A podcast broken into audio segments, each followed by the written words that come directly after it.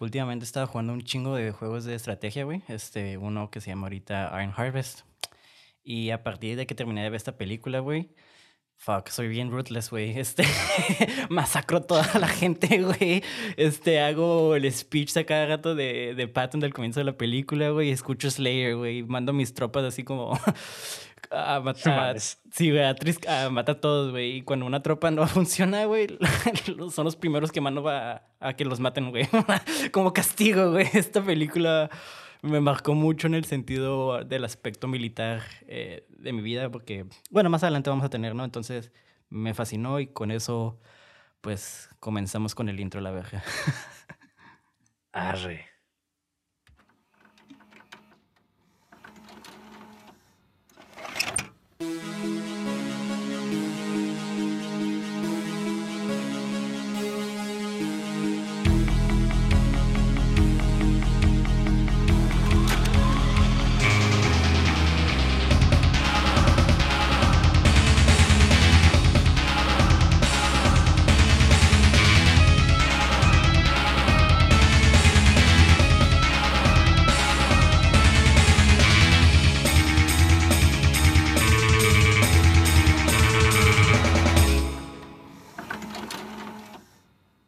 Bienvenidos a cine666.mpg, el podcast donde en cada episodio su servidor Monty de André dialogará con Mauricio Villa acerca del análisis, crítica y hechos interesantes o pertinentes que envuelven una producción cinematográfica de género de horror, misterio, ciencia ficción y otros géneros de carácter fantástico.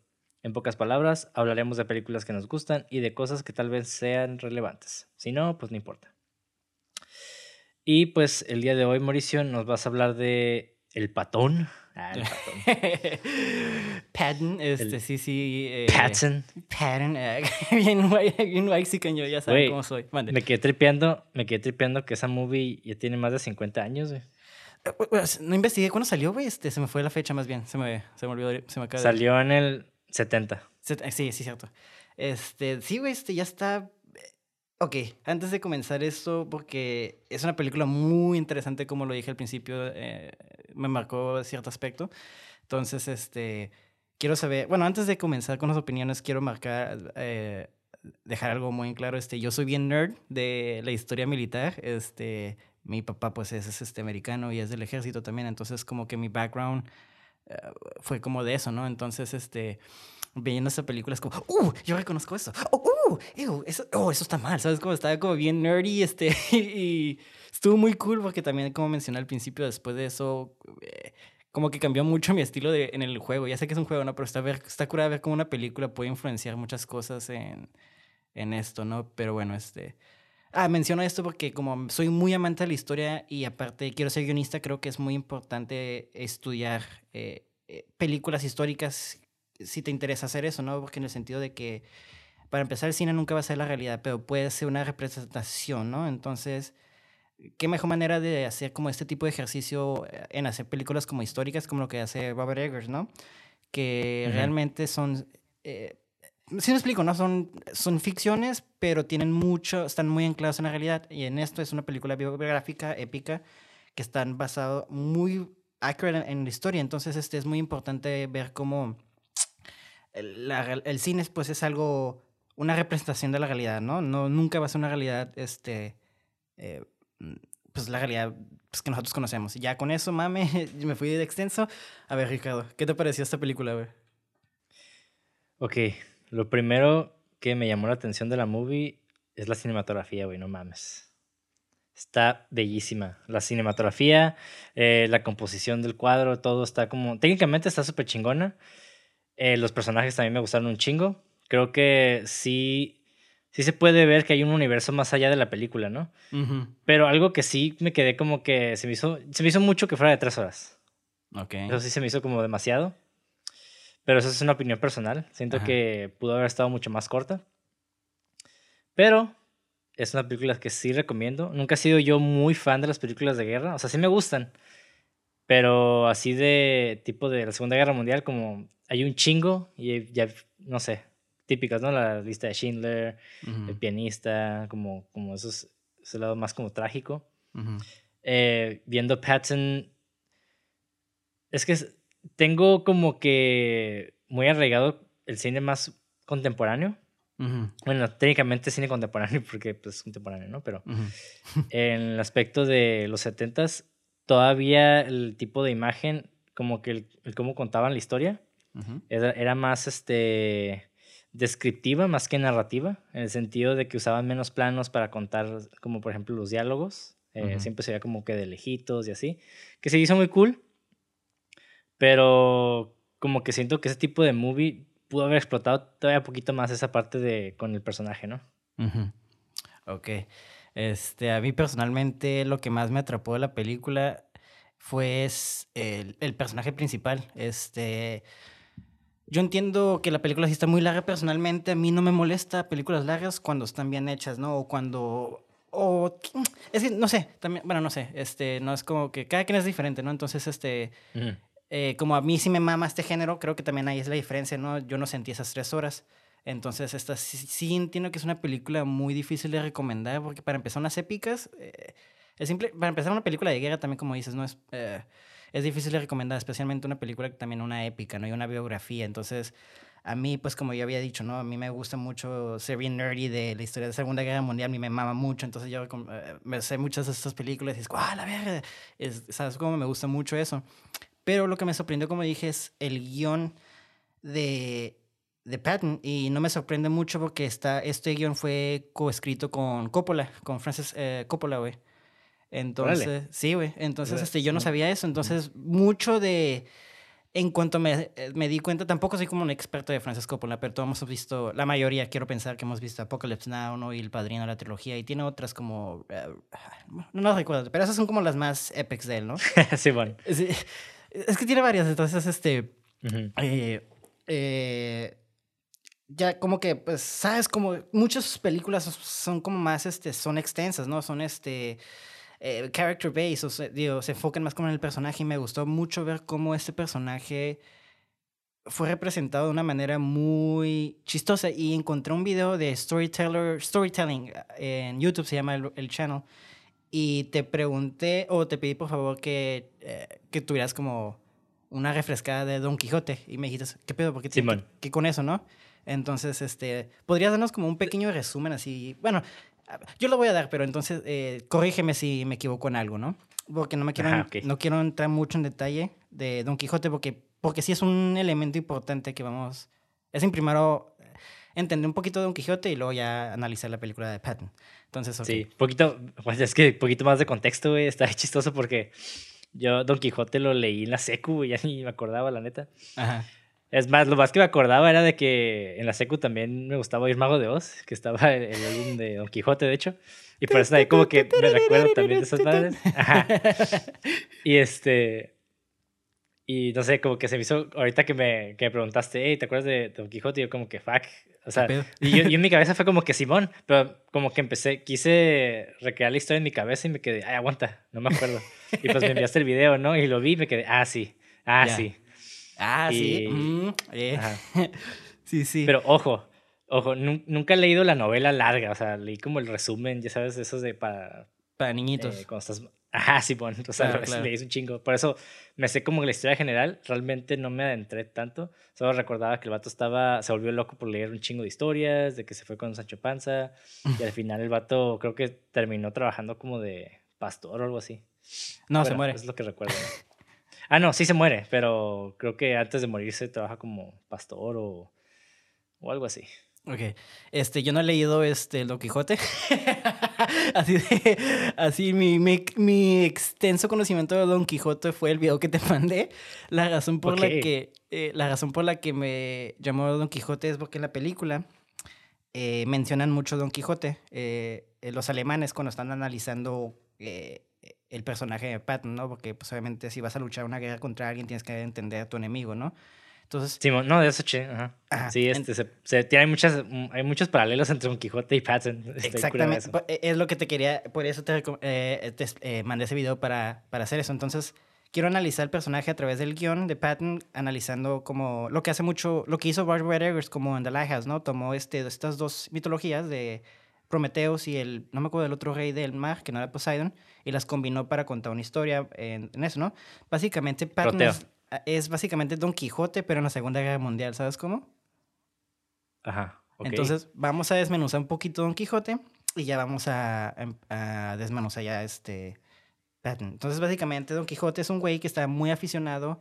Este, no sé ni, ni se llamaba Don Quijote, ni me acuerdo cómo se llama ese güey. Este, Alonso, creo. Ah, no sé, no sé. eh, pero ese güey estaba obsesionado a leer historias de medieval. Les digo, esto lo saqué de YouTube. Pero eh, eh, solo tienen que entender el contexto, la verdad, para entender la película. Entonces, bueno, ni la tienen que. Pero, eh, eh, va, va. ok. Ey, tranquilo, ey, respira.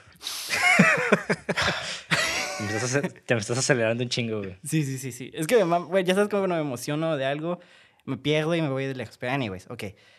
Don Quijote, bueno, no se llama Don Quijote, pero el güey es un güey que le mamaba leer este, historias de eh, knights, caballeros de, de la medieval, ¿no? Este, ¿Cómo se dice en español? No me acuerdo, pero anyways. Sí, del, de los, del tipo medieval, el vato le gustaba leer un chingo porque creo que tenía un chingo de tiempo libre. El vato se ponía a leer un putero de Simón. caballeros y princesas y demás. Y el vato como que lo, como que lo quiso adoptar en su vida, ¿no? Como que el güey se empezó a tener esta Obsesión. se ilusión de que, ajá, sí, se obsesionó, pero al mismo tiempo como que empezó a imaginar que el mundo era así, ¿no? Ajá. Entonces, Y podría- de hecho es- está curada como ese, esa parte de la historia, porque creo que como nosotros como humanos, nosotros creamos nuestra propia narrativa, ¿no? Ujú. Dependiendo de a lo, lo que experimentamos, lo que leemos, lo que vivimos. O sea, y este güey pues no experimentaba nada, nada más leía, leía, Ujú. leía, leía. Entonces está curada como eh, se convirtió en este personaje de como un caballero en un mundo más moderno, ¿no? Que es, esa es la temática que quiero tocar, que es lo que quería desmenuzar primero de, de Don Quijote, que es como básicamente una persona, un caballero que está, un arquetipo que está en un tiempo demasiado moderno para él, ¿no? Es como, básicamente Don Quijote era una reliquia, se podría decir, ¿no? Un dinosaurio que estaba muriendo lentamente en una época donde pues estas morales ya no aplicaban, ¿no? Entonces, este... Ya, ya como, creo que ya con eso se entiende lo que queremos eh, sacar de Don Quijote, ¿no? Entonces, está curada ver cómo, ah, es, está, una- un elemento muy importante es como Don Quijote, tú decías, se crea como esta realidad, ¿no? Se autonombró, este, Don Quijote, este, se, se, se agarró su compa, que era, que también creo que abusaba de él, de hecho, eh, que era bien maldito con él y todo. De hecho, todos eran bien culeros con él, pero... Pero al- y en un momento empieza a pelear contra molinos, ¿no? Pensando que eran gigantes y todo eso, ¿no? Menciono los molinos porque va, eso viene, es una referencia de, al final de, de Patton. Pero bueno, entonces ya con eso, básicamente lo que queremos decir es que Don Quijote es una persona fuera de tiempo, básicamente, ¿no? Una reliquia. Entonces, ya dicho eso, ahora guárdenlo en su cabecita, no lo olviden, y vamos a desmenuzar una cosa muy importante que es el arquetipo del guerrero. Al Ajá. principio de la película vemos cómo el ejército este, al americano al enfrentarse por primera vez a las fuerzas alemanas fue destrozado, ¿no? Este, y en la película vemos cómo la moral de estos soldados, este, pues a veces saludan, vemos cómo había tenientes que se rasuraban en lugar de recibir a Patton, ¿sabes cómo? Luego había... Es- es- escena, como que esas escenas son bien chistosas, ¿sabes? Como me gustó mucho cómo exploraron eso, ¿no? Entonces, me gusta, me gustó eso, ¿no? Entonces, lo que el ejército se le faltaba, básicamente, es lo que le llama el psicoanalista y el mitólogo este, Robert Moore y Douglas eh, Gilmore, Gilmore, eh, Gillette, perdón, Gilmore, whatever, este, llaman este, la energía del arquetipo del guerrero. Es un elemento esencial de la psicología masculina, el cual se manifiesta de una forma u otra. Entonces, lo que eso quiere decir que todos los hombres, de cierta forma, tenemos un arquetipo, ¿no? Unos tienen the lover o el fool, ¿no? Pero en sí, el hombre siempre va a tener un elemento que es el guerrero, ¿no? Entonces, ¿qué opinas de esto? ¿O de qué nos puedes hablar? ¿O profundizar de esto? Pues que son, eh, son, este, son tipos de personalidad, ¿no? Yo Claro. creo que cada quien eh, percibe esas personalidades de manera diferente. En, el caso, en este caso, viéndolo, pues esta analogía con los arquetipos, ¿no? De que en la vida real todos, de cierta manera, representamos uno. Yo creo que no, no se puede decir como que está tan marcado.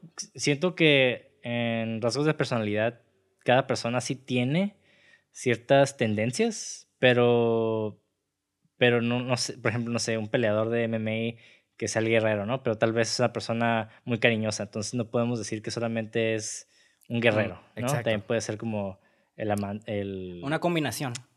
Ajá, una combinación de arquetipos. Así es. Y eso, es- eso está curada porque también hay muchas películas contemporáneas que exploran eso, ¿no? De un personaje que son dos. Como, no sé, digamos Batman de Christopher Nolan. El sabio que le ayudaba a Batman a, a ser Batman terminó siendo el villano, ¿no? El Ra's al Ghul. Así es. Y eso, eso está en perro. Que es el mentor y también. Sí, no, en ese caso sería el mentor, pero también el villano, ¿no? Exactamente. Ajá. Y qué cura que me estás mencionando que estos hay personajes que son dos. En este caso quise comenzar con el guerrero porque como, es como el es el aspecto más notorio de Patton, ¿no? Obviamente es el aspecto que más abarca a Patton, ¿no? Que reconocemos, ah, obviamente Patton es este el arquetipo está basado en el guerrero, ¿no? Pero también está curvo que mencionas que hay hay combinaciones, pero también Patton eh, al ser el guerrero es the holy fool, es un es un fool. Y, okay, y para empezar vamos a desmenuzar este, lo que es eh, el arquetipo de ser un guerrero. Un guerrero básicamente son esas personas que, es, que, que enfrentan a la vida con una, una agresividad este, apropiada, ¿no? Con energía y motivación, lo cual llevan a tomar decisiones decisivas y, e ir a la ofensiva. Entonces, vemos cómo en la película la psicología de Patton, esta, este tipo de arquitecto eh, influye a sus tácticas, ¿no? y lo dice al principio, ¿no? Este, nosotros no estamos aquí para Ah, para retomar, eh, para, ¿cómo se dice? Hold the line, ¿no? Hold positions. Nosotros no hacemos eso, nosotros lo que vamos a hacer es avanzar. Entonces, está curada ver cómo... Ajá, no están ahí para aguantar, sino para avanzar. Exactamente, esto, y eso es, y el speech es muy, es muy importante que esté curado al principio porque eso te muestra todo, ¿no? Sale el general como prima donna, sale con todos sus pinches medallones, pero y te habla mucho de cómo es este, un prima donna, cómo es arrogante, cómo se le gusta, sea hasta bombastic, no sé cómo se dice en español, eh, flamboyant, ¿no? Así, ah. así, ¿mande?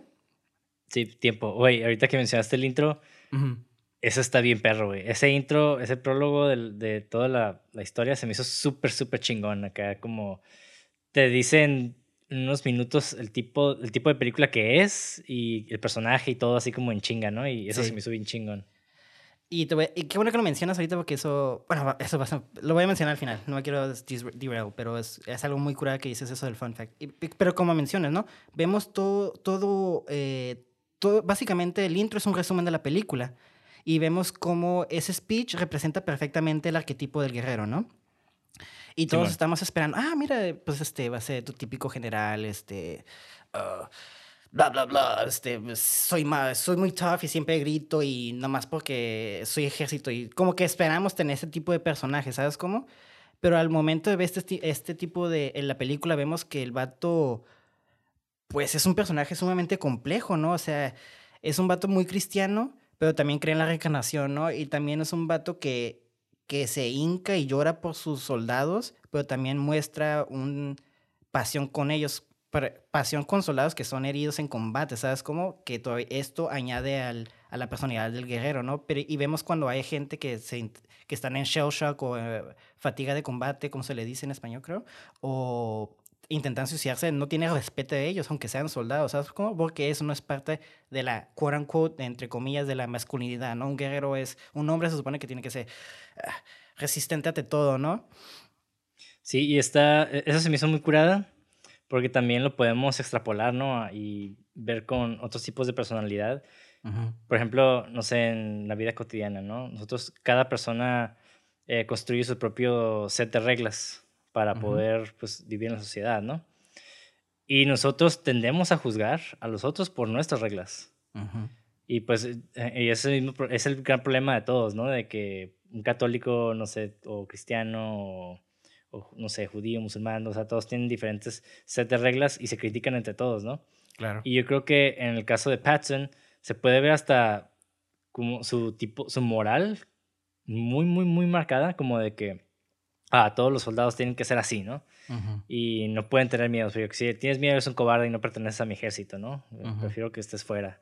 Y eso es como que ese güey tiene muy claro lo que él es, pero también lo que cree que los demás deben ser. Claro. Y está forzando como pues, eh, su realidad, su, el set de reglas que tú dices en ellos, ¿no? Y pues eso también va a causar conflicto.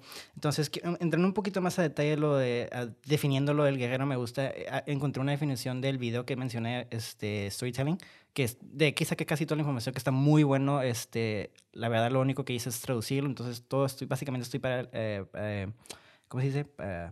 Parafraseando lo que Parafraseando, Entonces, ajá. Entonces, para, ahí quiero dejar muy en claro que la fuente fue eso, que está muy bueno, pues entonces lo recomiendo ver. El guerrero ¿Cómo se siempre llama? está- eh, Storytelling, este, el canal. Este, y el video es este, se llama este, Patton, la, la, la psicología de un guerrero, pero es en inglés, este, por eso lo estoy traduciendo. Ok. Anyways. Ok. Ahí lo vamos a poner en los show notes, si no, si no mal recuerdo. Anyways. eh, El guerrero siempre está alerta y nunca está dormido en la vida y se sabe cómo adaptarse a cualquier circunstancia. La energía del guerrero se centra más que nada en la habilidad, poder, control y la autodisciplina psicológica y física. Y eso lo vemos claramente en Patton, ¿no? Vemos cómo, y eh, poniendo ese, este término en una escena, vemos al principio, ¿no? Cuando llega por primera vez y empieza a, a ¿cómo se dice? Checar, más bien.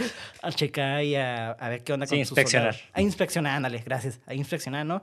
Y vemos cómo ve una foto de una chica en los barracks y dice, esto no es un burdel, eso es un, este, eso es un, es un- unos barracks, ¿no? Este, aquí no se vienen a hacer esas pendejadas, ¿no? Y luego les dice... Sí, es el cuartel. un cuartel, ándale. Entonces está está súper curada ver cómo empieza a marcar cosas y al final ver cómo, gracias a él, técnicamente fue una pieza muy clave y a ganar, el- a, a ganar la Segunda Guerra Mundial, ¿sabes cómo? Entonces está, es una línea muy delicada el cómo la realidad y, y la realidad de una persona puede cruzarse, ¿sabes cómo?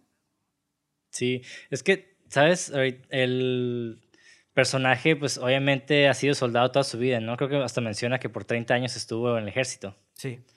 Entonces, eh, imagínate, ¿no? Un, un ser humano para volver a algo hábito tiene que hacerlo todos los días por 30 días. Ese vato lo hizo por 30 años. Entonces, ahora sí que se volvió.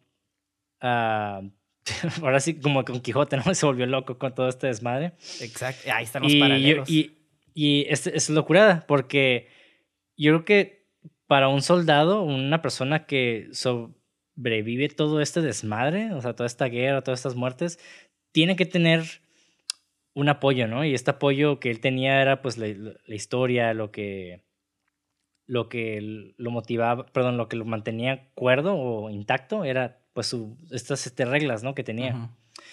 Y está muy cool que mencionara de que era como, creía en la reencarnación, ¿no? Creo que no lo menciona él personalmente, lo menciona un alemán, a uno de los generales. No, también lo menciona. No, hecho, eh, o sea, él- Ahí, no, no sé si menciona que él dice que es la reencarnación, sino que, o sea, no lo dice tal así, nada más dice, ah, sí, yo viví ahí en ese tiempo. También. Yo Es estuve que, en esta eh, guerra. Sí, es- de hecho, que creo que mencionas eso porque se me hace muy curada que él pensara eso, porque le da como esta. Eh, funciona como en varias formas de storytelling, ¿no? Hace referencia a Don Quijote, porque Don Quijote pensaba que él era un knight, ¿no? Entonces, Ajá. obviamente no es lo mismo, pero la reencarnación, pensar que es un caballero, pues ahí podemos ver el paralelo, ¿no? Y luego también le agrega como la personalidad del personaje porque lo hace sentir como un prima donna de saber cosas muy tácticas, ¿sabes? Como, y me recuerda mucho esa secuencia me, me gustó bastante, esa escena donde cuando eh, van a analizar una- un campo de batalla y el vato le dice, es por acá. Y el, el capitán le dice, no, pues es que yo, sí- es por acá, yo ya fui. Eso". No, yo sé, yo reconozco una batalla acá, te ¿sabes cómo? Y ahí se van. Simón. Y, él- y empieza a co- a contar que él vivió, con- empieza a contar una historia de los Cartesians, ah, cartesianos, creo que se dicen, contra los romanos. Y donde él dice, ah, yo estuve aquí. Y empieza a contar un poema. Y le dice al general Bradley, ¿sabes quién contó ese poema? Fui yo. Entonces me hace muy chingón porque, güey, ah, cuando le escuché eso me quedé, verga, eres tan pinche arrogante y, realmente Patton en general en sí le da muchas capas porque, o sea, al personaje de Patton le da muchas capas porque una, está creyendo en reencarnación. Aparte escribe poesía, güey, y esperas que un soldado que nomás sea puro word, eh, eh, como ah, head meat, ¿sabes? Como de este tosco, así bien, sin nada, pero tiene como estos tipos Sí, de capas. cabeza hueca. Ajá, cabeza hueca y tiene como esas capas y a mí me... Esa secuencia cuando lo dice que es un poeta y cree todo en la reencarnación y luego cuando está hablando con, con otros generales para la invasión de, Sis- de Sicily, no sé cómo se dice en español, eh, Cecilia, Sicilia. Sici- Ajá. Sicilia, ajá. mi traductor oficial Ricardo, muchas gracias. Nada, aquí estoy, aquí estamos para traducir.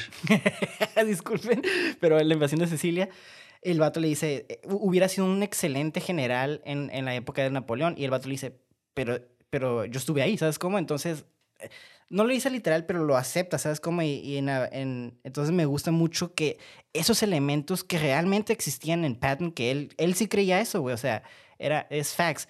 verlo cómo lo relacionas con un personaje ficticio y creas una narrativa a través de estas dos fusiones, es como, wow, literalmente estás fusionando una realidad ficticia con la realidad, ¿sabes cómo? Y estamos, y es de lo que estamos hablando al principio, ¿no? De cómo Don Quijote, este, se creó su propia realidad, Patton a través de puras experiencias creó su propia realidad en, pues, del ejército y ver cómo esto, el director y el escritor, este, fusionan estas dos. No sé, me hace como un ciclo así bien. No sé, güey. No, sé si me estoy explicando. Más o menos. Pero, guacha. Eh, se me hace bien perro que Patton, al igual que los vikingos, yo, porque los vikingos tenían esta, esta creencia de que si morían en batalla, iban a venir las valquirias por ellos y los iban a llevar a, a Valhalla, ¿no? Y a Asgard, donde están, donde iban a, a cenar y después iban a, a, pelear, y después otra vez a cenar y así. Entonces, esta idea de que la muerte solamente es un, paso, un paso hacia otro nivel, yo creo que le, a los guerreros les da esta... ¿Cómo se le llama? Esta valentía. No euforia, esta valentía realmente para... Porque imagínate, ¿no? Como que si, le, si él creyera que la muerte es el fin, dudo mucho que el vato no tuviera miedo al, momento de, de, pelear en batalla. Porque él sabe, bueno, más bien sus creencias eran de que, ok, si muero, igual voy a aparecer otra vez y voy a volver a, a pelear porque es, es, mi viaje del héroe, ¿no? Como que yo voy a, a, pelear por siglos y siglos y hasta que todo se acabe, ¿no? Pero eso es lo interesante, de que el vato realmente ocupa creer en la reencarnación para poder ser ese guerrero. Porque si no la creyera, o sea, no, no podría llegar a ese nivel, ¿no? Y sí. Y, está, y eso es lo que, eso se me hizo como un, un, un detalle muy cool porque no es de que alguien le dijo aleatoriamente de, ah, hay que hacer que, más bien, Patton crea la reencarnación porque es un dato curada para el personaje, o sea, no fue algo aleatorio, ¿no? Es algo que sí converge con la personalidad y con lo que el vato ha vivido. Exacto. Y, y esos mismos elementos convergen con la historia de Don Quijote, que era lo que quería, creo que lo explicaste tú mejor. Entonces, está cura ver cómo estos datos convergen con diferentes aspectos que crean una sola historia. ¿Me explico? ¿Cómo, cómo, cómo? Por ejemplo, o sea, los detalles de Patton de que creía en la reencarnación, ¿no? Este, eso es como se podría decir que es un paralelo a lo de Don Quijote, que él se creía ver, que él se creía un, un knight, un caballero, ¿no? Entonces, a ver cómo estos dos aspectos de diferentes personas, uno es realidad, uno, uno es ficticio y uno fue realidad, también convergen para crear una sola historia. Es lo que me refería, pues. Ah, ok, ya, ya te entendí como... Sí, sí, sí. Ajá. Sí, e, y eso me sorprendió mucho, ver cómo estás fusionando diferentes realidades para convertir una, ¿sabes cómo? Que se apoyan para contar una sola historia. Es lo que me fascinó. Por eso me sorprendió mucho que al, al, ver, al darme cuenta que Patton, la película Patton realmente es Don Quijote, pero en la Segunda Guerra Mundial. Es como, wow, eso es, eso es un guion muy bien pensado, güey. O sea, son detalles que tú dices que no nada más están chingones, ¿sabes cómo? Son cosas que se pensaron y es como que dan pie a otras cosas y dan complejidad al personaje. Sí, de hecho, y el vato, el, el Patton real, George Patton, la vida real, porque pues eso, el personaje está basado en una persona de verdad. El güey creo que también tenía todas este, esas características, entonces... Sí. Está curada ver cómo también la ficción no solamente inventa, ¿no? También retrata la realidad. Exactamente, eso es... Y, y, y qué cura que dices eso, porque el vato... Y ahorita vamos a entrar a otro aspecto muy importante de Patton, porque ya como creo que desmonozamos muy bien el aspecto del guerrero de él, ¿no? Y había mencionado hace rato que también es como, y tú también mencionaste que todas las personas somos varios, ¿no? Somos una combinación. Pero el otro aspecto que vemos de, de Patton es The Fool, porque eh, el, el, payaso o el tonto se podría decir, ¿no? Eh, es este... Porque el ingenuo. el pues sí, el ingenuo. Porque el... Mm, pues sí, ok. Eh, porque a la vez su personalidad es más grande que la vida, ¿sabes? cómo está, es como dije, una prima donna, es este, ¿cómo se sería este, en español? Una diva, ¿no? Este, siempre ve sus pistolas, este, de, sus revólveres, güey, que son de ivory, una madera, creo que es madera muy acá y hasta se queda como, no son de, no es de pearls, de diamantes, porque, o no, de pearls, ¿cómo se dice? Tradúceme, Perlas perlas, porque eso es para un, un pimp de New Orleans, ¿no? O sea, el vato, o sea, era fantocha, ¿sabes cómo? Y le mamaba eso, pero eso, como su personalidad más grande que, que la vida, eso lo hacía también ser un fool, porque no sé, porque al ser un payaso él no se daba al exceso, no se, no se daba cuenta de su exceso de personalidad, ¿sabes cómo? Pero lo curada de los fools es de que ellos realmente dicen la verdad, siempre hablan la verdad en un mundo donde no, no, no, no concuerdan bien, ¿sabes cómo? Por eso se les dice normalmente los fools, porque tienen como una, un aspecto diferente, ¿no? Y, y en eso me gusta mucho como como decimos, ¿no? Las pistolas le agregan a esa personalidad eh, flamboyante, eh, como de diva, sus tácticas y sus creencias, como la reencarnación y sus tácticas que era como muy agresivo. Y, su, y, y como era una primadona, ¿no? Le agregan a este aspecto más allá que no nada más ser un guerrero, le agrega esas dinámicas. Sí, y pues Patton es un personaje muy, muy narcisista, güey. Aparte. Eh, pues el hecho, ajá, el hecho de creer que es la reencarnación, el vato o sea, el vato afirma que él vivió en todas esas guerras, o sea, y que él tiene un propósito en la vida, de que va a ser alguien muy importante, ¿no? Y incluso, ¿no? De que hasta sus superiores le decían como que no, no vayas para allá, ¿no? Y el vato, por quererle ganar al otro güey, al, al Monty, Montgomery. Ay, al ti, güey, al Montgomery. A, mí, güey. Sí, sí, sí. Eh, porque nada más porque ganarle, el vato sacrificó un chingo de vidas. O sea, y y el otro güey le dice como que, ah, nada más por tu propio orgullo mataste a todas estas personas, ¿no? Y el vato, pues les dice, ¿no? O sea, ah, si yo me hubiera quedado ahí, también nos hubiera ido peor, ¿no? Pero eso es algo que él cree, no, no algo que está realmente escrito ya en piedra, ¿no? y, no sé, está bien perro como ver esta... Porque al mismo tiempo el personaje eh, se contradice, ¿no? Porque que un soldado que es, ¿no? Es básicamente alguien que acata órdenes y y sirve. Eso es lo que es. Pero el vato eh, ya lo hizo, ya hizo eso por 30 años y ahora quiere la gloria, ¿no? Quiere. Es mi momento de brillar. Estamos en la guerra más grande que ha tenido el mundo. He horny for eh, the glory. Ajá, ajá. Estoy, en la, o sea, no es coincidencia que yo esté en este preciso momento con toda este, esta artillería, con todo este personal. Eh, contra los villanos más grandes que ha tenido el mundo, ¿no? Y más agrégale lo del reencarnamiento, güey. Sus creencias, no, hombre, o sea, el vato, pues, o sea, por eso cree esos creencias, ¿no? O sea, tú, como estás diciendo, el vato está... No es casualidad, según él. Ajá. Entonces, pero está muy curada porque, sin embargo, estos tontos, como se les dice, ¿no? dentro de los arquetipos de la vida y los cines, siempre tienen una... Un, tienen un... Este... Una... Un, una verdad que los demás no ven, ¿sabes cómo? Y lo vemos a través de sus tácticas. Mucha gente era como que tenía como reservas de como, güey, es que si avanzas mucho, tus lados van a quedar este, eh, descubiertos y te pueden atacar por ahí. Ajá. Pero el vato era como, no, o sea, y lo vemos como al principio lo dicen, no, nosotros nos vamos, vamos a avanzar. Y si nosotros avanzamos, pues vamos a, hacer que los alemanes retrocedan. Y es como pura ofensiva. Y está muy, está muy curada ver cómo es muy contradictorio también porque sus actitudes y sus tácticas van a matar soldados. Y a la vez vemos cómo sus soldados lo empiezan a odiar en un momento, ¿no? Cuando están en, eh, carrereando contra Montgomery para, para, ver quién gana Messina primero, ¿sabes? Como para nomás por la gloria, como dijimos, está he horny for the glory, ¿sabes? Cómo es eh, lujuria por la gloria. Entonces es como, güey, eso le agrega como... Pero también ves cuando los soldados están heridos, llora por ellos, güey, o sea... Y son decisiones que toman nomás por sus creencias, pero también porque también tiene un sentido del deber más allá que él, ¿sabes cómo? No, yo no sentí que lo hizo por su propia gloria, o sea, sí y no, no sé, es que es un personaje sumamente contradictorio, que, ah, no sé, güey, no sé. Es que, es que más bien lo que creo yo es de que el vato cree que tenía un propósito y, y él creía que su propósito era la gloria.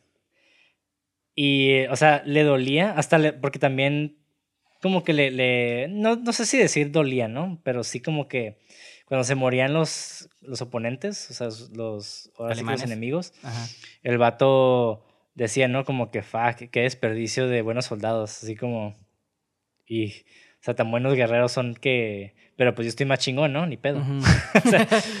sí, de hecho está curada eso, ¿eh? Ajá, y lo mismo con, con, su, con su infantería, el vato los mandaba a la guerra y como que veía, los veía morir y se quedaba como que, fuck, pues ni pedo. O sea, como que...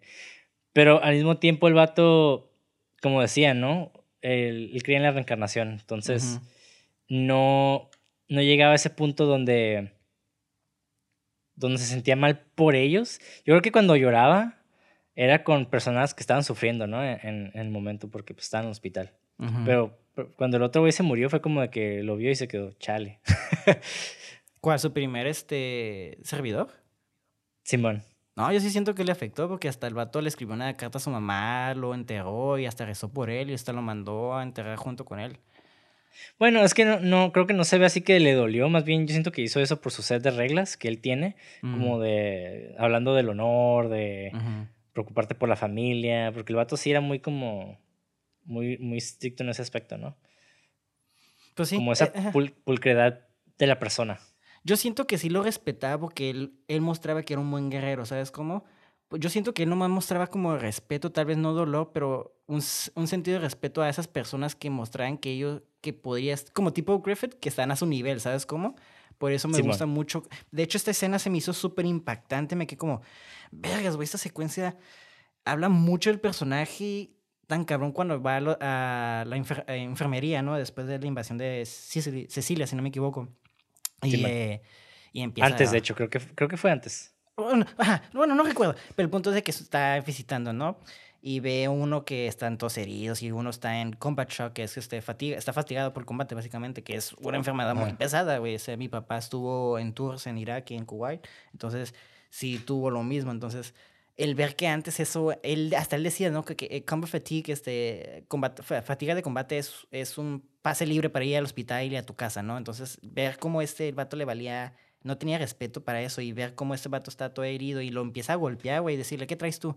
Eh, mis nervios, ya, ya, yo no aguanto la guerra. Es como, ¿qué cobarde eres? Y pum, pum, pum, lo saca y le dice, sácalo de aquí, no lo quiero alrededor de estos guerreros, ¿sabes cómo? Entonces, esa secuencia me quedó, vergas, güey, o sea, el vato mostra estaba llorando por uno y así, y todo eso, porque solo tenía respeto, porque eran guerreros, porque mostraron que tenía la valentía, pero al ver este cabrón y verlo que es un cobarde, entre comillas, y, y, y quererlo mandarlo a las líneas eh, al frontline es como al frente, es como, verga, güey, o sea, qué, qué complejidad de escena de, y tan contradictorio, ¿no? Es como, no mames, no sé, está... Esa secuencia me marcó mucho, que, que qué buena secuencia de, de, de, de, descripción de personaje o de desarrollo de personaje, ¿sabes cómo? Entonces, no sé, güey, ¿qué me hablas de esa secuencia? Creo que es la secuencia más vergas para mí, güey. Hay muchas secuencias muy vergas, güey. Pero en, el sentido de personaje, yo creo que es. No sé, el intro también me gustó un chingo, la neta. Ah. Entonces. pero esa parte sí, la neta. El ver que está preocupado por, por los heridos. Es como. Es que él se preocupa por la, por la persona, ¿no? No, no en el sentido de, ay, pobrecito, te lastimaste, sino como. Como de que, fuck, esta persona es fuerte y, se y sacrificó su. Su ahora sí que su físico para, por un bien mayor, ¿no? Y eso es lo que, eso es lo que realmente a él le gustaba, ¿no? Ver esa, que, que, los soldados sacrificaran por, por estas leyes que él tenía, ¿no? Ajá. Pero cuando veo a este vato llorando y la chingada, como que es alguien que completamente no encaja con su set de reglas, ¿no? Porque un hombre no debería llorar, ¿no?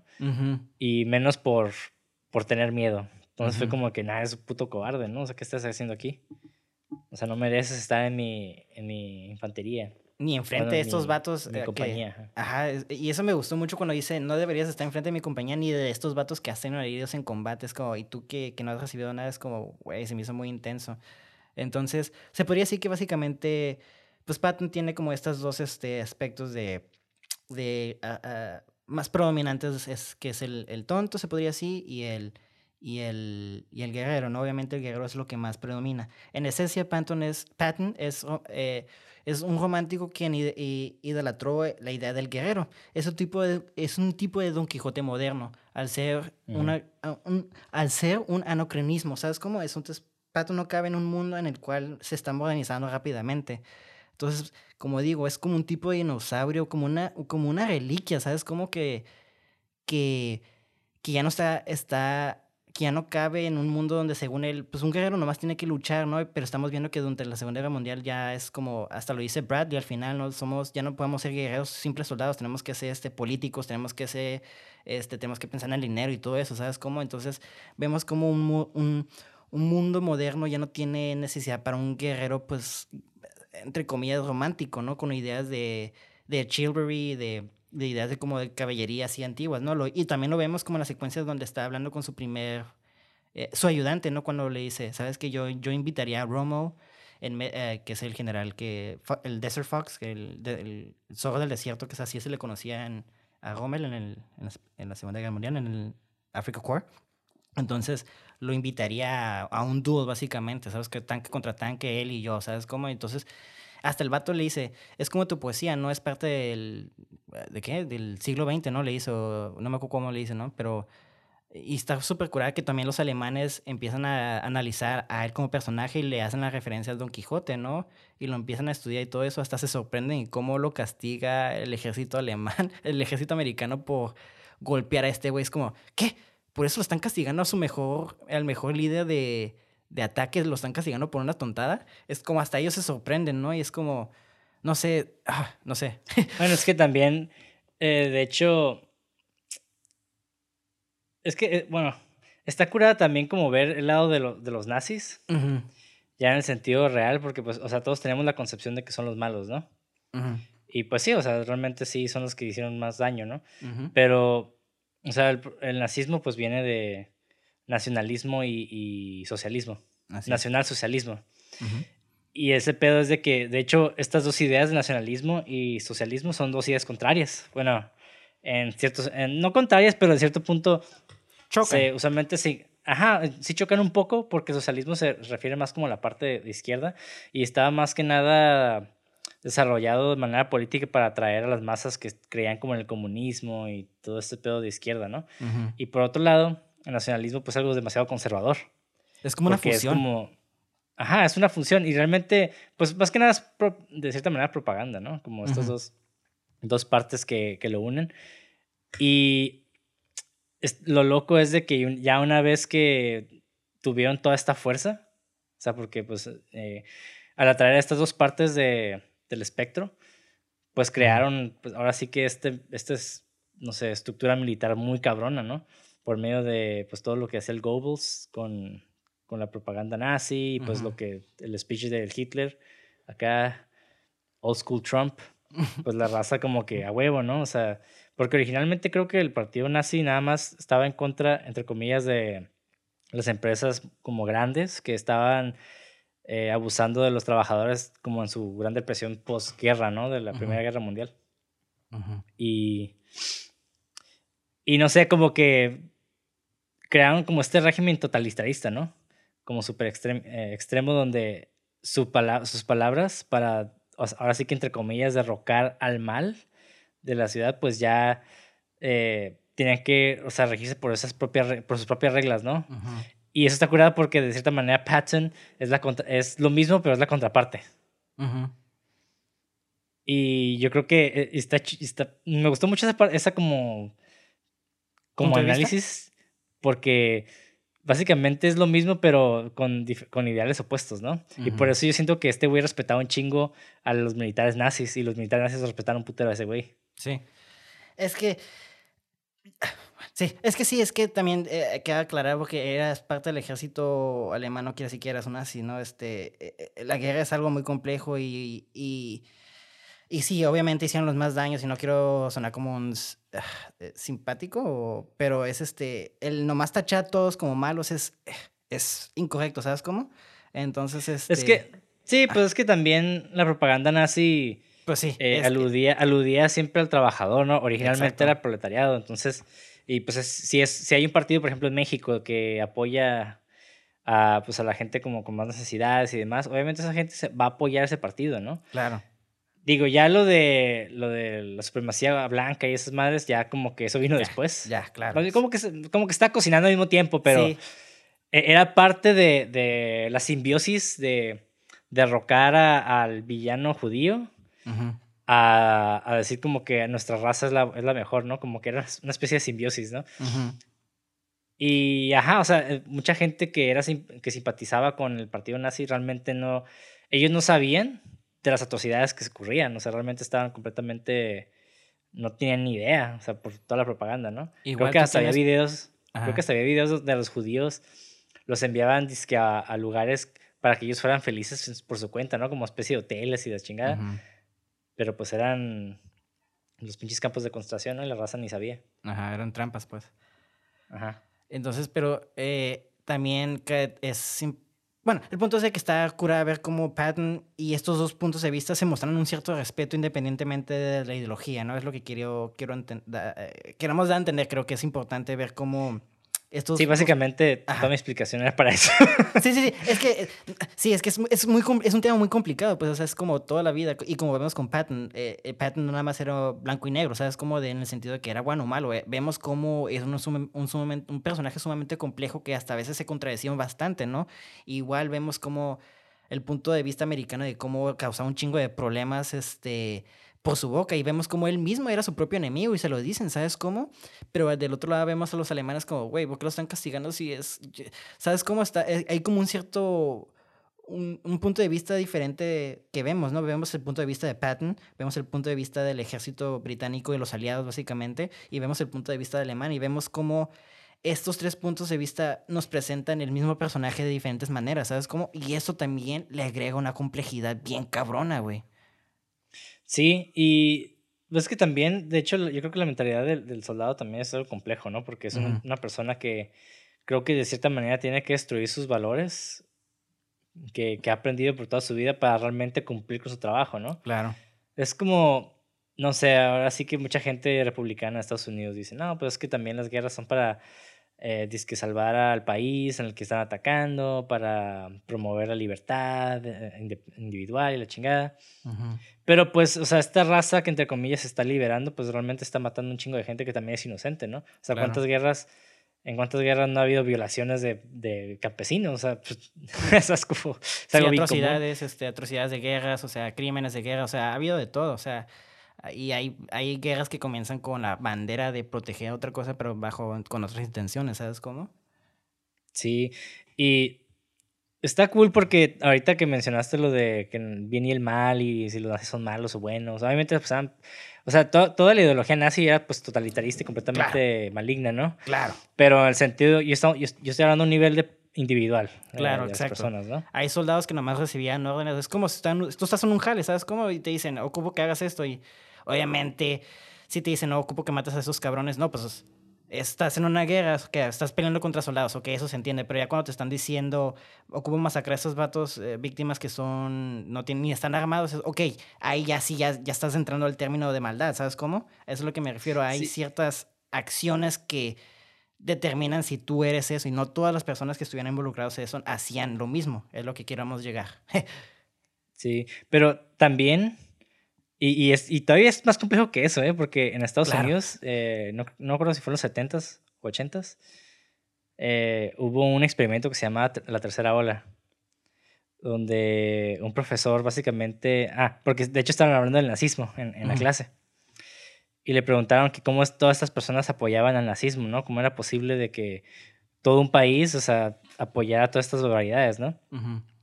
Y el profesor decidió hacer un experimento con ellos, donde en cada día les daba como diferentes asignaciones a cada uno de los, de los, alumnos. El pedo es de que los hizo sentir que eran parte de un grupo selecto de personas que iban a cambiar el país, güey. Y estos morros eh, como que se, sentían importantes y, y, se propagó la palabra y, e incluso maestros y, y, alumnos de otras escuelas se unieron al grupo sin que el profesor se diera cuenta. O sea, como que al final de las... Creo que eso pasó en en un un tramo de, que ¿Cinco días? Algo así. Tres o cuatro, cinco días, güey. Y ya un chingo de raza ya, ya lo seguía acá el vato. Y está, está ahí perro porque como, como todas estas herramientas que utilizan pues, los militares y estos como eh, sectores políticos para realmente meter una idea a todas estas personas para que realmente actúen en contra de lo que realmente ellos creen. Porque ellos, ellos creen que están haciendo algo bueno, ¿no? O sea, realmente los nazis creían, o sea, realmente les hicieron creer que su raza era la que era la buena, ¿no? Fueron que adoctrinados eran pues, desde chiquitos. Ajá. No, ni tan de chiquitos, o sea, había raza que ya grande. O sea, eso, es, lo impactante también. claro. o sea, ya como soldados, eh, voy, voy, a tomar como un pequeño eh, paréntesis de una película que se llama eh, Gran Torino, ¿no? Con, con este güey, el Clint Eastwood. Ah, sí, sí, sí, muy buena, por cierto. Sí, eh, y, y, está bien chistosa porque en esa película el vato es un ex veterano de guerra. Bueno, es un veterano de guerra. De la Corea, ajá. Ajá. Y el vato como que, como que tiene un chingo de, de peso, ¿no? En sus hombros, eh, sufre un putero por todo lo que pasó. Y un, creo que va un padre, un sacerdote a su casa y le pregunta como de que, "Hey", más bien le dice, no, no te preocupes, o sea, ellos te ordenaron hacer las cosas que- malas que hiciste, o sea, todo eso te, te perjudica, ¿no? Y el vato, el Clint Eastwood le dice, no, padre, lo que, lo que no me dejan dormir por las noches no es lo que me ordenaron que hiciera, más bien lo que no me ordenaron que hiciera. O sea, como que el vato ya en el ambiente, pues su código ético cambió, ¿no? Y es, y es lo que hemos hablado en episodios pasados, ¿no? Claro, De que a veces el ambiente, el contexto, realmente influye un chingo en la persona, güey. claro. Y de Y hecho, somos vemos- Ah, perdón, ajá. Ajá. Y, y somos realmente muy vulnerables y susceptibles a, a cambiar nuestra forma de pensar en el ambiente adecuado. Exacto. Y pues Patton, pues imagínate 30 años en el, en, con militar, leyendo, o sea, ahora sí que hablando de Don Quijote, son personajes que se- realmente su única realidad era a través de esta información, ¿no? De, porque pues Patton terminó siendo un intelectual de guerra, ¿no? O sea, Ujú. desconozco el motivo por el cual empezó a leer todo este, estas novelas de guerra. Pero, Es- ajá. ajá, pero, o sea, se nota que leyó un putero De hecho, que hasta lo lee el llevó a, enemigo ajá, a de- pensar así, ¿no? Ajá, hasta, es que dos cosas que dices muy, muy importantes de, de- que vemos en la película y que era parte del personaje de, de vida real, ¿no? Bueno, no personaje, pero eh, de él. Era, bueno, en la película vemos como, ahorita que dices de que, como el personaje Clint Eastwood, que llega hasta como a gustarle, ¿no? Este, básicamente, Patton dice que Dios me perdone porque realmente yo amo esto. Cuando eh, se acaba la primera batalla, si no me equivoco, ¿no? Que dice, este, I do love it. Y es como, ok, ya lo aceptó, ¿sabes cómo? Entonces, verga, es como, como, como tú dices, ya, ya está tan acostumbrado que pues le agarró el amor, ¿sabes cómo? Pero, Ujú. pero también está ver curada, pues sí, es- está, está, también está curada ver como que tú dices que lee un chingo, desde que pues obviamente eh, estu- estudió en West, West Point, que es una, una academia de, de militar, obviamente tiene que estudiar, y él desde chiquito siempre tuvo una, un, eh, una afán de ser soldado, entonces le llamaba a estudiar todo eso, y más creía de la reencarnación, obviamente le iba a llamarle atención de estudiar todo eso, ¿sabes cómo? Pero también está, me gustó mucho cómo la película muestra cómo leyó el libro de Rommel, ¿sabes cómo? Que es el que... Ajá. E- Y eso está muy curado, de cómo al ser arrogante y todo eso, pero también aprende, ¿sabes? Cómo es una persona que quiere aprender, ¿para qué? Para poder ser mejor, ¿sabes cómo? Y esa, es- esa autodisciplina que tiene el guerrero que mencionaba al principio, que lo vemos en Patton y lo fuerza en otros personajes, ¿sabes cómo? Y ya para... Sí, el vato Ujú, quiere cumplir con su función. El vato solamente está ahí para cumplir con su función y su propósito. Y va a ser, y va a utilizar todas estas herramientas que construyó en su mente. O sea, hablando de todo el, el bagaje intelectual de- los libros, o sea, su experiencia en batalla y su creencia en reencarnación. Todas son herramientas que lo- realmente fortalecen su objetivo, más bien for- fortalecen su- sus medios para llegar a un objetivo y cumplirlo, ¿no? Porque ese güey es, es el, como el soldado máximo, ¿no? Como que La tengo que cumplir con mi, ajá, tengo que cumplir con mi deber y cueste lo que cueste. Y eso Sí. es lo que está bien, ese güey está bien Erwin de Attack on Titan, güey. Sí, sí, y sí. Pero qué cura que dices eso, porque también eh, los dos, este, Moore y Juliet, que menciona que era este psico- eh, psicoanalista y este eh, mitólogo, creo que se dicen. Este, pero también cuando un hombre tiene el aspecto del guerrero, obviamente, pero también existe como lo opuesto, que, es, eh, que se, le llama el Shadow, ¿no? Que es el aspecto negativo del guerrero. Y cuando ese aspecto negativo del guerrero lo sobretoma, es cuando ya estamos en problemas, ¿no? Entonces, eso también vemos como la función del arquetipo del guerrero tiene dos funciones en sí, ¿sabes? Como el, el aspecto positivo, que lo vemos en Patton, de cómo él tenía toda la, eh, la motivación y gracias a él el ejército se hizo una unidad fuerte y todo eso, ¿no? Pero también vemos el aspecto que hemos estado hablando negativo de la sombra del guerrero, que es este, esa, que lo hace tener esa desempatía, se podría decir, no sé si existe esa palabra, si no la acabo de inventar, hacia esas personas que a las cuales no entiende, ¿sabes? Como por ejemplo el cobarde, entre comillas, que se quiso suicidar, los dos cobardes, entre comillas, que se quisieran suicidar al principio, y luego el, el entre comillas, el nuevo cobarde que, no, que tenía, ah, que estaba fatigado, pues entonces también me gustaba mucho cómo este arquetipo eh, tiene dos lados, ¿sabes? Como, y eh, más agregándole los el otro arquetipo de The Fool, el del tonto, pues como estamos diciendo, crea este personaje tan complejo, que se me hace tan... Para mí se me hizo muy importante que la película tuviera tres horas porque sí exploró bastante, para mí, ¿no? Exploró de una forma muy metódica y, y sí lenta, pero siempre digo por diseño, ¿no? Entonces, no siento que fue una película que mal usó el tiempo, pero sí concuerdo que creo que a gente que tenga, que le cueste para empezar películas de guerra, que le cueste películas de guerra y películas largas, sí les va a tomar quizás verla en dos, en dos sentadas, ¿no? Como está tan larga que tiene un intermedio, ¿sabes? Como hace cuánto no sí, De hecho, es cierto. Es, cierto cuando existieron los intermedios, güey. Sí, y eso estaba chido, digo. Y cuando llegó el intermedio, me ay, la verga. Y me fui a la tiendita, güey, me compré mis cositos, me hice mi yo y dije, ah, a ver la segunda parte, güey. Estaba ahí monchando, güey. Pero pues sí, o sea, me, me gustó mucho ver cómo esta.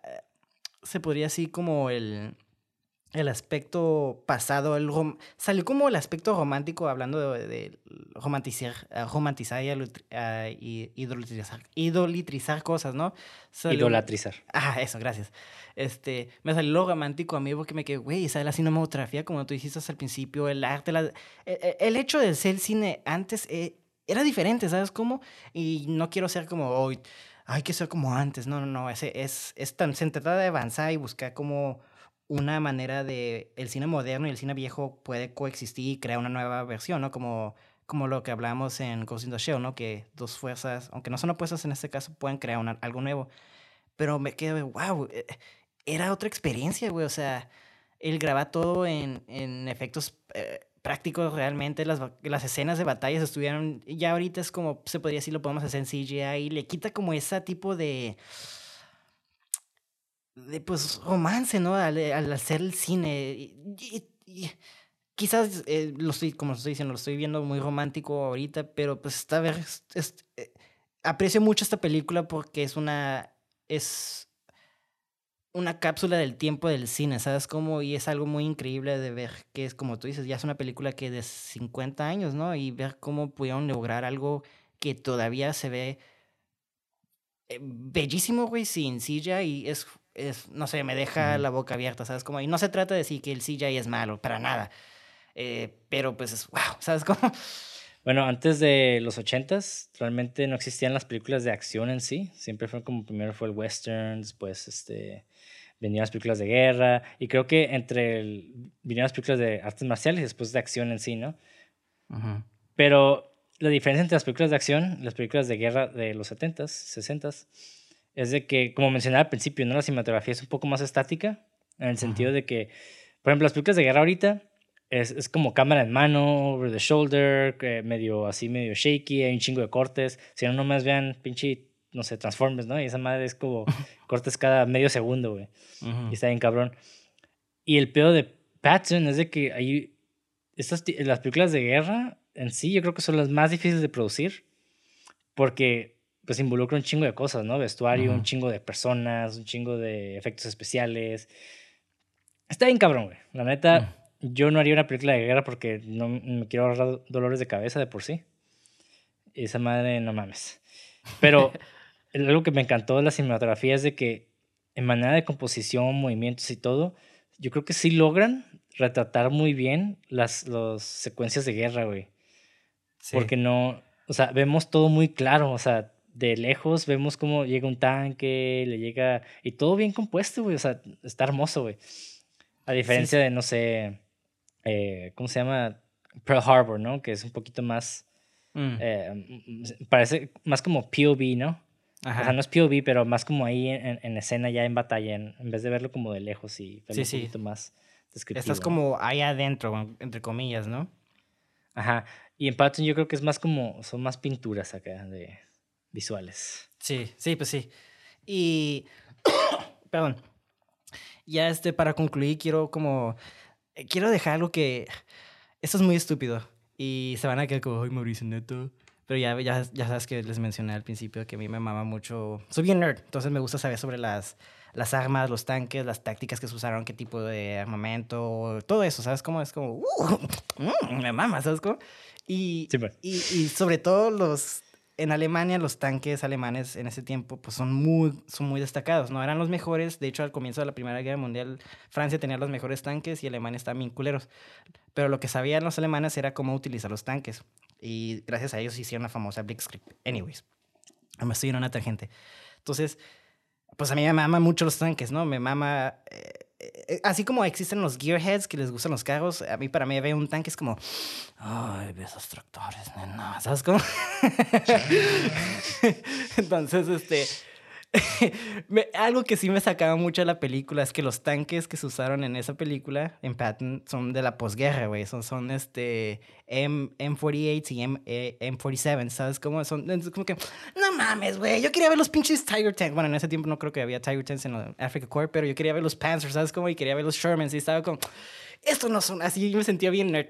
Mm, técnicamente estos tanques están mal, ¿sabes? cómo? Entonces, este eso creo que yo, eso sería mi único nitpicking de la película, güey, porque creo que fue mi neurosis. Que los, que los tipos de tanques no eran los tanques correctos de, la, de la época, ¿sabes cómo? Ok. E, es muy estúpido, pero sí me sacaba poquito de la historia, pero creo que es porque eso es conocimiento previo, ¿no? Y es como mi nerdiness y neurosis de que mm, me gustan esos tanques, ¿sabes cómo? no, es que de hecho sí tiene sentido, ¿eh? Está, está muy chistoso porque eh, una vez estaba hablando con, con, un amigo que es doctor.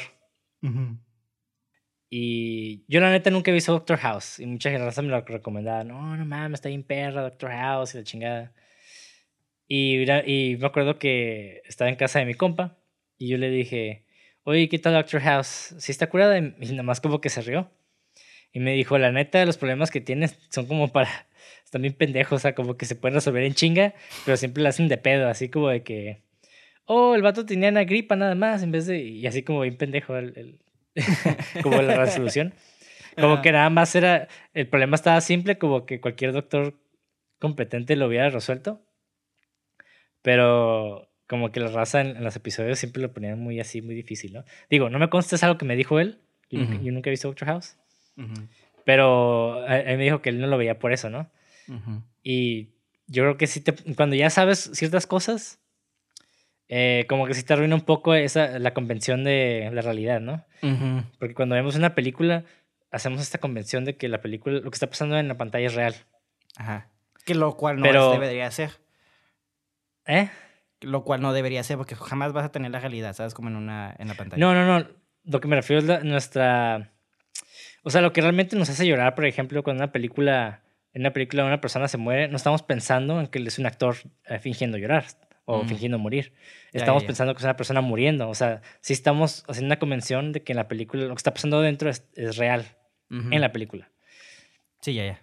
Pero si vemos como estos, estas cosas que sabemos que no son ciertas, como que esa convención se rompe. Entonces nos deja de gustar la película, ¿no? Ajá, sí, sí, sí. Nos saca de esa realidad que nos presenta el director, ¿no? Entonces, sí, sí, sí, pues sí. Este, a ver, pues ya para entrar a lo que nos más nos gusta, que son los fun facts, que tengo unas cosas muy interesantes aquí. ¿Cuál sería tu conclusión, Jack? Y pues, eh, ya que te traté, o quise tratar de explicar, como esta nueva, como esta subcapa de contexto del Don Quijote, ¿qué piensas ahora de esta película? Obviamente, no sé, eh, cambia tu opinión, este, ¿qué piensas sobre esta película? Ya para concluir también y empezar los fun facts. Eh, me gustó mucho esa analogía con el Don Quijote, güey. Está, está muy chingona. Pero lo que, no sé, me quedé tripeando. Cuando me mencionaste Patton, yo la neta no, no sabía de la existencia de esa película, güey. O sea, ya sé, puede ser, puede ser un crimen, güey, de lo que, que estoy diciendo eso ahorita. Pero la neta no sabía que existía esta película. No tenía idea. Y cuando la vi me quedé, ¿por qué no sabía, güey? No mames, o sea, la producción está súper pasada de verga, la cinematografía está súper pasada de verga. Franklin J. Schaffner, pues es, un director bastante Conocido. Famoso, famoso, ajá. Pues hizo El Planeta de los Simios, la primera. Y, y esas películas sí las vi. De hecho, creo que es la única película que he visto de ese vato. Yo solo bueno, aparte de Patton. He visto la de Planeta de los Simios y Patton. Ajá. Y la neta es muy, es muy, es muy bueno contando historias. Entonces me quedé como de que. Patton, para mí, en conclusión, yo creo que es una mezcla entre Cleopatra y mm. Citizen Kane. Mm, mm. Sí, sí, sí. Pero en versión militar, güey. Sí, sí, sí. Es, sí, sí, ok. Es que tiene los elementos de la épica de Cleopatra, pero también el, el desarrollo eh, del personaje de Citizen Kane, ¿no? ¿A eso es lo que te refieres? Ajá, sí, porque Citizen Kane también sigue un personaje que también tiene como que tiene esta, esta caída, ¿no? Ajá. Y en Patton, pues es, es lo que tiene. Y realmente al final es casi casi es lo mismo, ¿no? De, de hecho, si te pones a pensar, es casi la misma conclusión. Porque eh, al final de. de. Bueno, no es, no, no es cierto, no es casi lo. Es Similar. Es similar, pero no es lo mismo, ajá. En la de Citizen Kane, al final, pues vemos a, al, a Kane, a Charles Kane diciendo Rosebud, ¿no? Como que el vato, o sea, sí vivió su vida en riqueza y en gloria, pero realmente No vivió. el ajá, el ajá, no vivió realmente lo que, como él quería, porque él nada más buscaba ser amado, ¿no? Él lo que quería era ser amado. Y pues al final la gloria que tuvo en su vida no significó nada. Y en Patton vemos casi casi esto, ¿no? Como que el vato quería, quería acabar con los pinches nazis, pero pues se rindieron y Hitler se suicidó. Entonces Patton nunca tuvo este, este enfrentamiento que él quería, ¿no? De mano a mano contra, Ujú. contra esos cabrones. Y al final fue como que pues tiene esta conclusión de que la gloria al final pasa y se convierte Se en nada. Y, Ajá. ajá. Se ceba y, de hecho- ya. Y de hecho está súper curado porque al final aluden a su muerte, güey, que estuvo bien trágica. Estuvo muy culero para un personaje como él, lo que él pensaba. Que es este, que también lo, que lo ata mucho a, a lo que es la temática de Don Quijote. Entonces vemos como al final este, está hablando con Bradley, eh, Stan Bradley es- está diciendo que no, pues ya, ya no, ya no son, ya, ya, se- ya ser un simple soldado ya no es suficiente. Tenemos que ser este, políticos y diplomas de asuntos, ¿no? Diplomáticos. ajá. ¿Mande? Ajá, o sea, ya no, ya un ser soldado ya, ya tiene que ser más que nomás matar, ¿sabes? Como básicamente. Entonces, este, me gusta mucho cómo van caminando y el Bradley lo invita a cenar, ¿no? Le hey, Kyle a cenar porque lo acaban de correr básicamente, si no me equivoco. Entonces, Ajá. este, pues está caminando y una carretilla, ¿no? Se le va y casi lo mata, ¿no? Y choca con él y se queda. Imagínate morir, que yo hubiera muerto así, ¿sabes cómo? Sí, y ya pues. se va, y, y ya ves al final se va y se va caminando, y hay un molino, güey. Referencia al Don Quijote. Entonces, me hubiera gustado, eso sí me hubiera Órale. gustado ver la muerte de Patton, porque el vato se murió en un. Al mes de que Alemania se había rendido, se murió en un choque automovilístico, güey. Choca, queda paralítico, güey, y a la semana creo que se muere, güey.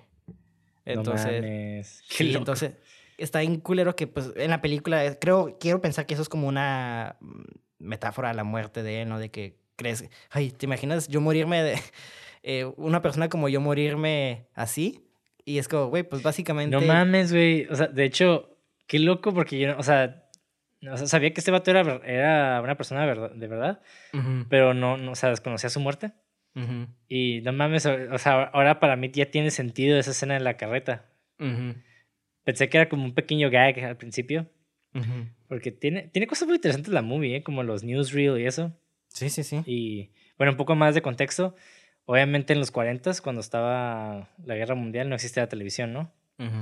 Entonces la gente para ver las noticias iba al cine y veía estos newsreel. ujú. Y pues ahí en la película muestran estos newsreel y, y se me hizo curada eso.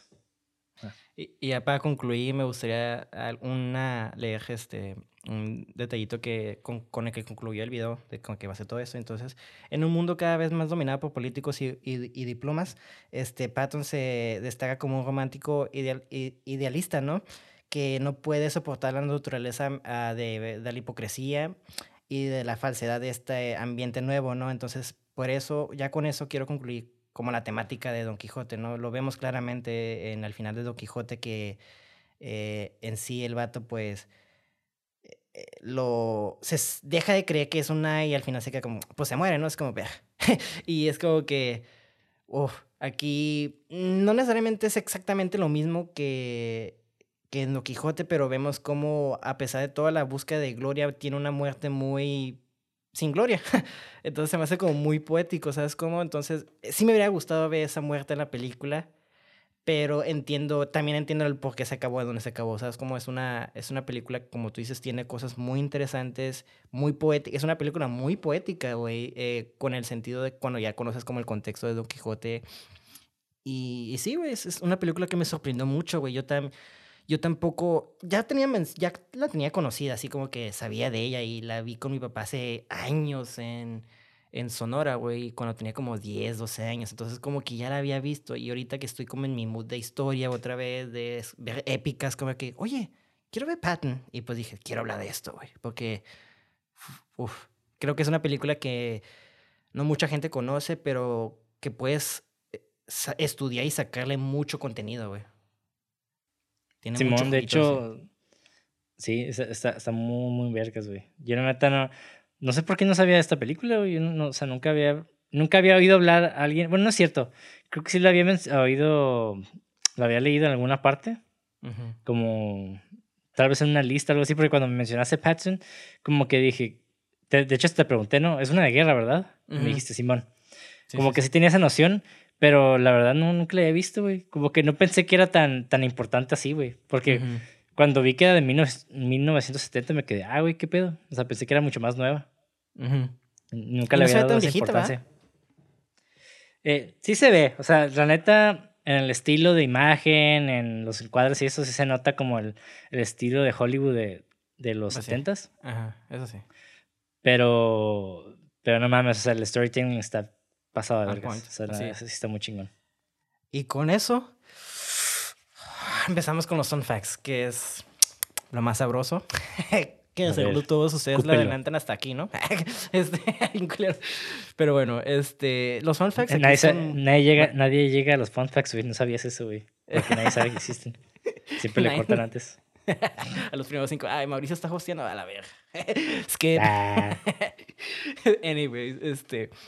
El actor George C. Scott, quien obviamente eh, juega el papel, eh, protagoniza Patton, se se rehusó a filmar la escena, la secuencia del comienzo, que es la del speech, porque decía que la actuación no iba, no se iba a sostener a la actuación de esa escena. Entonces el director le dijo, no te preocupes, esa escena va ahí al final. Y esto fue una mentira. no, está súper vergas, güey. De hecho, fue lo que me, me atrapó de la movie, la primera escena. Sí, sí, sí. Entonces, está cura ver cómo el vato dijo, no, no mames, es que esto ya no, no, lo demás, mi actuación va a estar bien culera si comenzamos con esto. Y el vato le dije, el, está cura como el director le dije, ah, no te preocupes, va a estar al final. Pura verga que está al final, ¿sabes cómo? Eso se me hace muy, interesante. ok. ah, ah esto, eso es un fanfic que yo ni sabía que me di cuenta investigando esto que hay una secuela para esa película, güey. Donde. El, ¿Hay, eh, ah, cabrón, ¿hay eh, una secuela? Sí, güey. pero es una película hecha para televisión. Donde el mismo actor, eh, George C. Scott, regresa a protagonizar el papel de Patton. Esto ya se dedica a lo que comenté al final de que, se, que es. Los últimos días se llama Patton, The Last Days of Patton, creo. Que son los últimos días de Patton cuando pasa lo del carro de accidente. Y tiene. Y mucha de la película es como puro flashback. Donde lo vemos en, en la Primera Guerra Mundial y todo eso. Órale. Sí, eh, y está, es la película fue en los en el 86, si no me equivoco. Entonces, como no, pues sí, 16 años de que protagonizó el papel. Qué loco, güey. Sí, es este, no, vi el trailer y sí se ve como para televisión, nada que ver con, con la película, pero como que me da ganas de ver la película por el actor, pero como que, no, no sé, como que va a ser no, mejor me quedo con la película. ¿Quién sabe? ¿Quién sabe? Eh? Las películas de televisión, yo sé que están chafillas, eh, como no siempre, pero el otro día vi una película porque hay un libro que me gusta mucho que se llama Intensity de Dean Kuntz.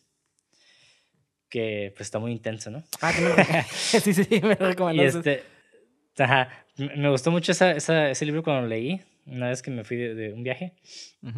Y busqué una movie y encontré que hay una, una adaptación de la novela, güey, pero nada más era película de televisión.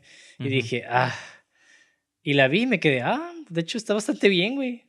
O sea, el guion está, tiene unas cosillas de guion. O sea, le añadieron un personaje que en el caso, y de hecho no hace nada en la pinche película. pero me quedé como de que, bueno, o sea, sin ese personaje, la película para mí hubiera estado súper bien, así. Está súper entretenida, entonces. Sí, eh, ahí está, yo creo que ahí está mi como actitud negativa de que hay es película para, para televisión, aunque ya la televisión ahorita ya está como al, tirándose putazos con el cine, ¿no? Entonces, este... De hecho, sí, ahorita las series ya tienen lenguaje cinematográfico. Y Ajá, también la- los pinches juegos, güey. Los pinches videojuegos ya tienen. Sí, lenguaje es lo cinematográfico que- también. Es lo que le estaba hablando con un maestro de que está bien loco, güey, que ahora nosotros como creadores modernos de cine tenemos videojuegos, este, cómics, mangas, anime, este, películas, catálogos infinitos para tomar este inspiración, ¿sabes cómo? Antes la gente CDs, pues güey. ah, CDs, todo, o sea, antes nomás era como música, también. películas y libros, ¿no? Pero ahora es como un mag de de pues de, de contenido para inspirarnos o robarnos. Simón. De Bueno. hecho, de hecho.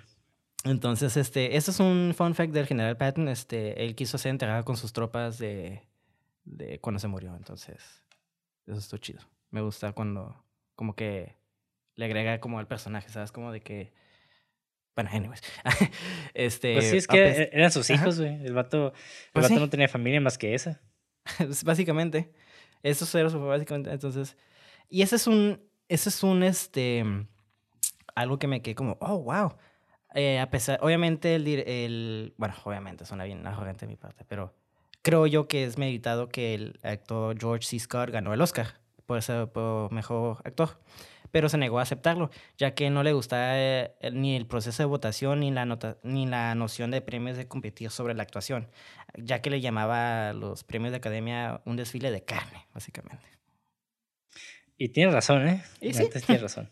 Es que- ¿quién- Porque la neta, Ajá. Digo, eh, para hacer, para ganarte un Oscar, para empezar, tienes que estar en una película bien escrita, güey. O sea, no importa tu nivel actoral, ¿no? Que si estás en, si actúas bien vergas en la de, no sé, Fast and Furious. Y Furiosos. Ajá, exactamente, era lo que iba a decir. Rápido y Furiosos, Rápidos y Furiosos 11, no sé, güey. Ah, Por más bien que actúes, jamás vas a ganar el puto Oscar, güey, porque pues no mames. Es una película que no tiene el respeto que... Porque no es una película seria, entre comillas, ¿sabes cómo? Ajá. Entonces, pues sí, yo concuerdo con eso. Se me hizo como que, como que tiene la academia, tiene tener como esta eh, connotación negativa sobre películas de género, ¿sabes cómo? Simón, no, sí, sí, de hecho sí. Sí.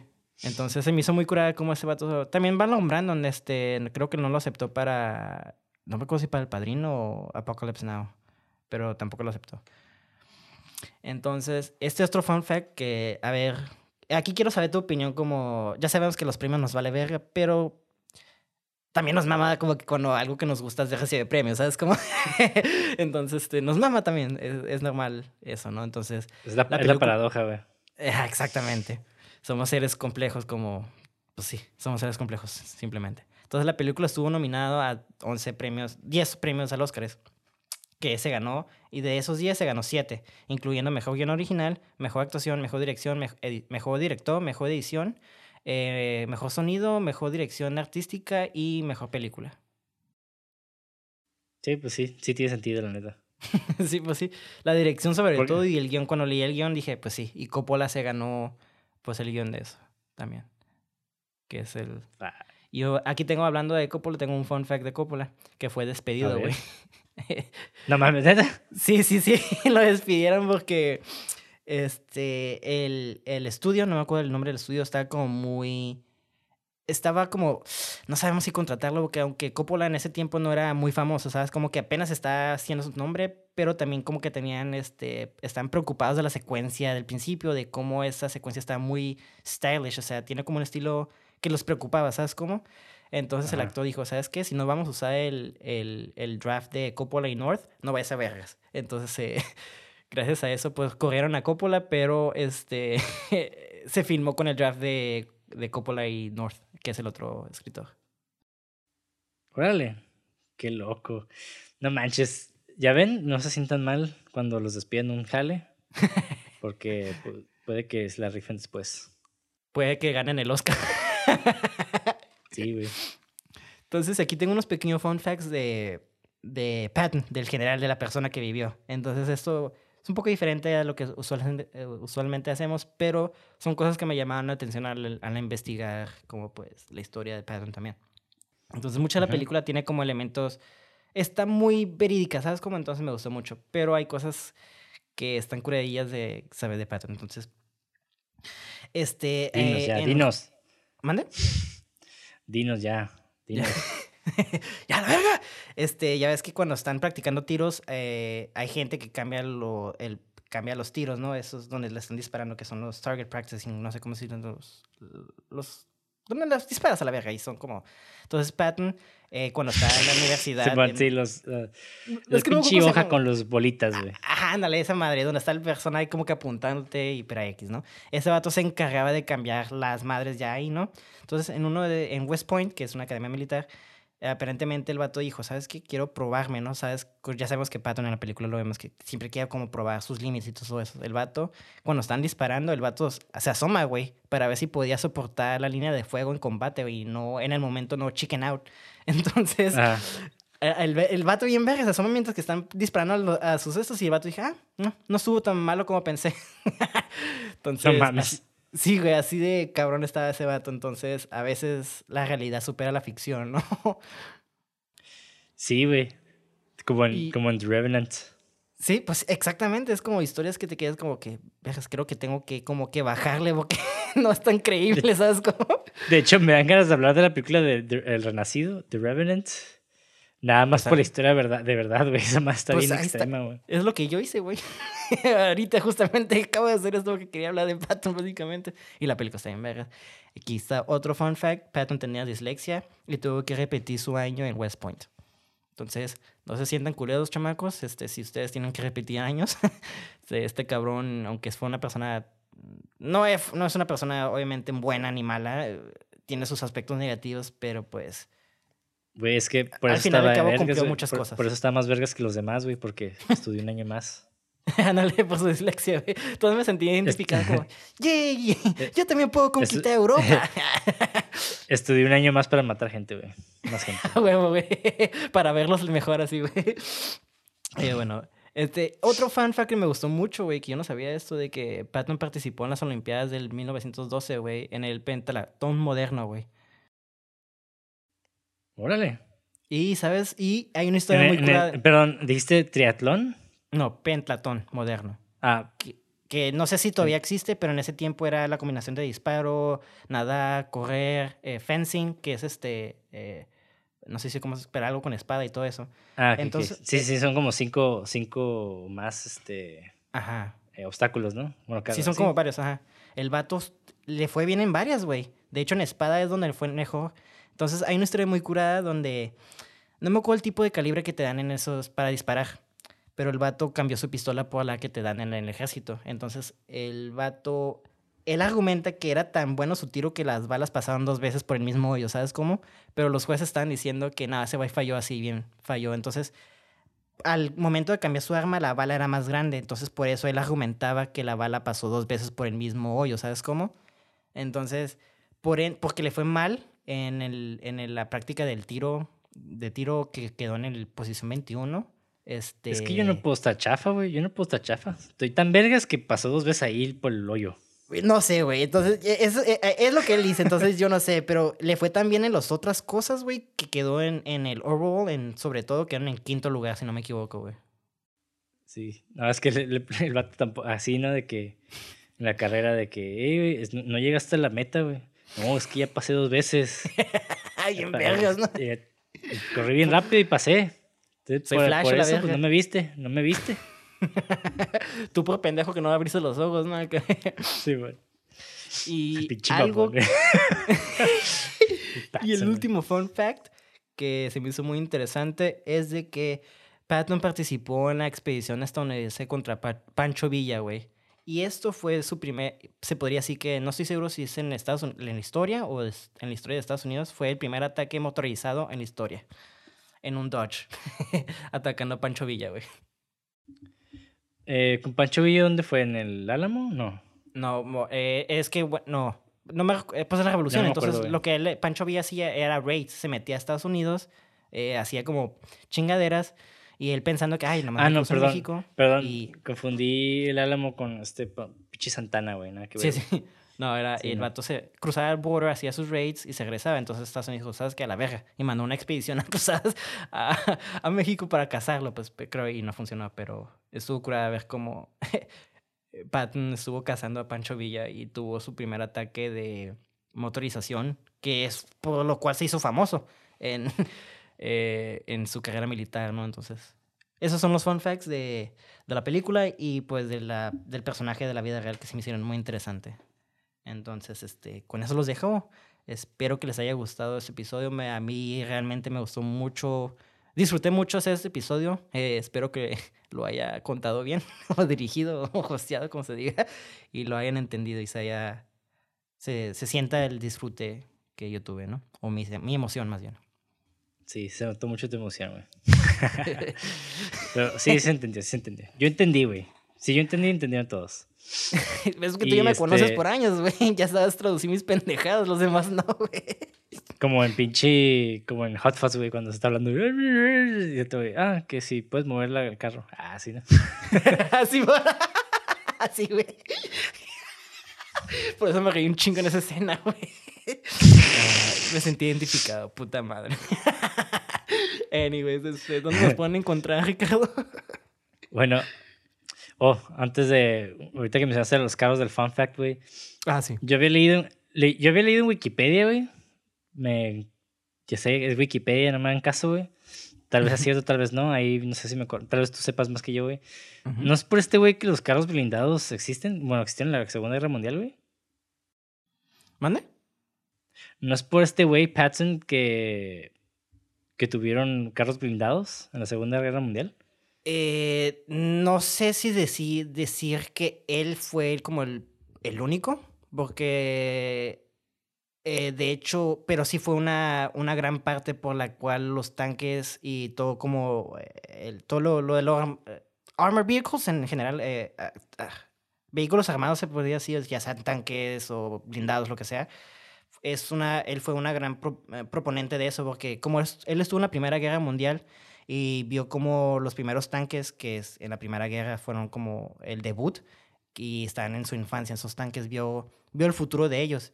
Entonces como el vato es muy ambicioso, el vato quería rápidamente subir de, de, de rango. Entonces un vato le dijo, ¿sabes qué? Aquí como no hay muchos vatos en, en el Army Corps de tanques, eh, creo que así se les dice, o en el ejército, en el, la división de tanques, como no hay mucha gente, pues puedes literalmente subir los rangos en chinga, entonces por eso se hizo el brinco. Y estando ahí se enamoró de los tanques, entonces como que él es muy conocido sobre, hasta cierto punto, tener como su propio Blitzkrieg, ¿sabes cómo? Que los alemanes también son muy famosos de eso, entonces está cura ver cómo Patton creó su propio Blitzkrieg contra los creadores de la Blitzkrieg, ¿sabes cómo? Entonces, no sabría si decirte que ellos tienen. Explica, explica lo que es el Blitzkrieg. Uf, viejo. el Blitzkrieg es una. Es un método que se utilizó en la primera guerra en la segunda guerra mundial, donde es una coordinación este, eh, de ataque entre eh, infantería, este, tanques, armor vehicles, que son tanques blindados, y artillería y este, eh, ¿cómo se llama los aviones? Este, air power, este, ataque aéreo. Entonces es como una combinación de ataques simultáneamente al mismo tiempo. Entonces por eso los franceses al principio, sus tanques, aunque eran mejores que los alemanes, al momento como no tenían preparados, porque estaban diciendo, no, pues esto va a ser como la segunda, primera guerra mundial, una de trinchera en trinchera, no están preparados para un ataque o una guerra tan movible, se podría decir, o tan mecanizada. Entonces es como... Sí, entonces no me quiero ir tan recio, pero básicamente es lo que es el Blitzkrieg, ¿no? Es como un ataque concentrado entre varios, eh, los outfits del, del ejército. Mm, interesante. Entonces ya, ya saben a qué se refiere la canción de Ramones y de Dead Stars. Sí, entonces este... Ahora sí, eh, ¿dónde los pueden encontrar este Ricardo? Ya ah, sí, lo siento, me, quedé, me quedé papando moscas de acá, eh, pensando, güey. bueno, nos pueden encontrar como cines66.mpg, ya sea en Facebook o Instagram. En YouTube, si lo están oyendo en YouTube, pues no, no necesitan saber. Pero nos pueden encontrar ahí como Cine666. A mí me pueden encontrar en Facebook o Instagram como Monty de André. O si quieren ver mi página de fotografía, pues Monty Foro con PH, por más mamón para más placer. Eh. ¿Y a ti qué pedo? ¿Cómo te podemos encontrar, güey? Eh, a mí me pueden encontrar en la basura, no, no es cierto. no, casa. no. no, no es cierto. Este, a mí me pueden encontrar en Instagram como Levago. Doble G y guion bajo al final, obviamente. Y ya. no sé si tengo que decirlo más. No, vea, no, es lo Sí, ya. No. Pero bueno, nos dejamos ahí con el episodio de Patton, el patón. ¡Patón! Suena como un pinche ataque de Naruto, güey. ¡Patón! Anda madre, güey. Anyways, y me pues, voy ahí a... Ah, mande. Digo, no, sirve como un buen ejercicio, güey, para... Si quieren hacer cine de histórico, güey, creo que es una muy buena referencia, güey. Sí, eh, entre estudiar los hechos verídicos que sí están y las personalidades del personaje y pues también encontrar tu propia narrativa, porque es importante tomar en cuenta que el cine también, el, no creo que es el, es importante entretener, ¿sabes cómo? Entonces, ahí el, al momento de entretener, si la verdad no es entretenida, pues ni modo, no va a funcionar. Entonces hay momentos que cambiar. Entonces por eso decía al principio que está chido ver esa película y estudiarla porque como guionista hay cosas que tienes que saber que tienes que entretener y esto como presenta la verdad, ¿sabes cómo? Entonces tienes que tener como un balance. Entonces para mí es muy importante esta película en el sentido de eso y las películas históricas en general, pero pues eso los dejo. Entonces ya los dejo, quiero ir a seguir matando y Pilgrim este, en, en mis juegos de estrategia. Adiós compañeros. Vean cine culos.